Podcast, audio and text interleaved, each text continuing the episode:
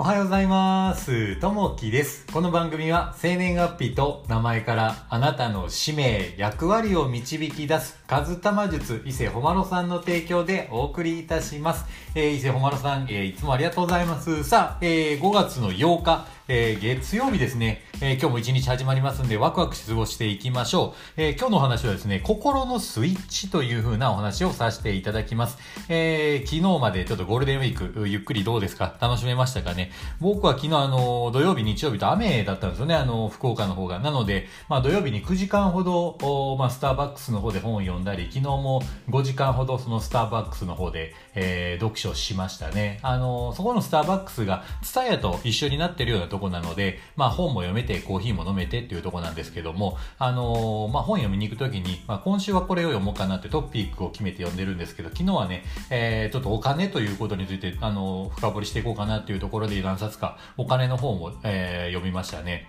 あのまあ西野明さんの本であったりとか、両学長であったりとかですね、えーウォーレン・バフェットさん、こういった方の本をですね、中心にこう読んでいって何冊か読んで、まあお金のこう歴史であったり、お金っていうのはどういうものなのかなっていう、もう一回ね、えー深掘りして勉強するようなことをしてましたね。で、やっぱり、あのーこう、ウォーレン・バフェットさんの方も出てたんですけど、やっぱりね、小さい頃にまあお金の、えー教育をしていくと、やっぱりいいかなというところですね。えーやっぱこう、世界で正解しての、成功していらっしゃる方、例えば世界三大投資家の、えージム・ロジャーズさんですね。えーこの方も6歳で、えードリンクやピーナッツを売ってたとかですね。で、まあ、イケアの創業者、この方も5歳からも小さなビジネスを始めていた。マッチ売りをね、えー5歳から始めていたって。で、バフェット氏もそうですね。6歳からまあビジネスをスタートしてたというところですね。で、まあ、その西野明さんのも言ってらっしゃるように、もう小さい頃にね、やっぱりこのお金の教育ってしてこなかったので、大人になってから困ることが多い。なので、やっぱり小さい頃から、やっぱりお金の教育っていうのは、あの、必要かなというふうに、えー言ってらっしゃったので、やっぱりね、えーここは、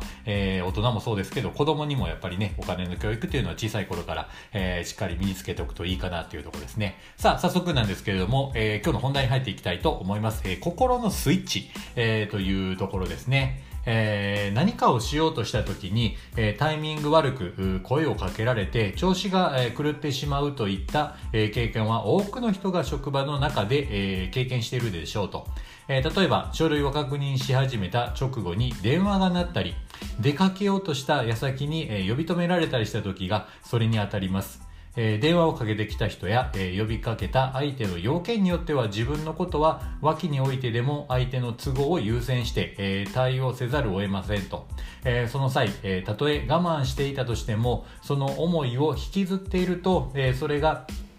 表情じゃ表情や、えー声色に、えー現れてしまいますと。相手に、えー相手との関係もこじれて、えしまいかねませんと。どうしても相手に合わせないといけない、え時に、えことをスムーズに進めるためには、え直ちに自分の都合を優先したいという気持ちを手放してみましょうと、えースパルク心を切り替えた分だけ相手の依頼に対して行うべき自身の行動が見えてくるはずですと、えーその時その場の状況に合わせた、えー応対を目指したいものですと。状況に応じて気持ちを切り替えましょうというとこですね。以前まで結構ねこう詰め詰めで、えー、1日の予定入れてたりしてたんですけどそうするとやっぱりねこういったまあ電話があったりとか、えー人から相談されたりするとどうしても止まってしまって、えー予定がねなかなか思うようにいかなかったのでまあ今はねちょっと空白を空けるようにしてますね、えーやっぱり1日の中でもそんなに詰め込みすぎずまあ大事な要件を1個2個ぐらいに収めてですねまあそれをも紙に書いておいて朝手帳に書いたりしてますね、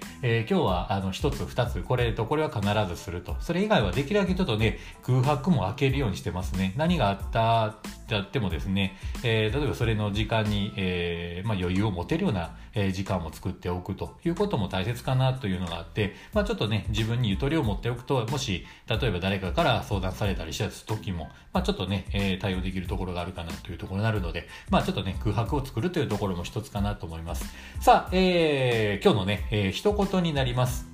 えー許すことで、えー過去を変えることはできないと。えーしかし、えー間違いなく未来を変えることはできるというところですね。バーナード・おメルツァーさんの言葉ですね。やっぱりもうね、誰でも嫌な経験、嫌な過去は絶対あると思いますよね。えーそれをね、こう許すこと、まあ、許すことでね、えー、気持ちがこう楽になるっていうことがあるので、やっぱりね、嫌なことはなかなかね、許せないかと思うんですけど、まあ過去のことなので、えー、もう許してしまう、それをね、許してしまった瞬間、またね、えー、気持ちがこう変わって、いい方向にこう進んでいけたりすると思いますんで、過去は過去、未来もね、未来なんですけど、今をね、一生懸命ね、こう生きていけるような人生にしていけるといいかなと思います。さあ、えー、昨日のね、配信なんですけども、子供は見ているという風な配信をさせていただきました。えー、昨日もね、えー、多くのいいね、コメントをいただきまして、ありがとうございます。えー、昨日あの、コメントいただきました。えー、みどりさん、コメントいただきまして、ありがとうございます。えー、そして、えー、みやこ先生、コメントいただきまして、ありがとうございます。えー、そして、えー、リリアさん、コメントをいただきまして、ありがとうございます。えー、こういったね、えー、多くのあの、いいね、コメントが励みになりますんで、またね、えー、聞いていただけたらなというふうに思います。さあ、えー、ゴールデンウィーク明け、今日からまた新しく仕事をこう始まってくる方が多いかと思います。えー、今日もね、一日いい日にしていきましょう。えー、今日もあなたにとって最高のいい一日になりますように。じゃあね、またね、いってらっしゃい。バイバイ。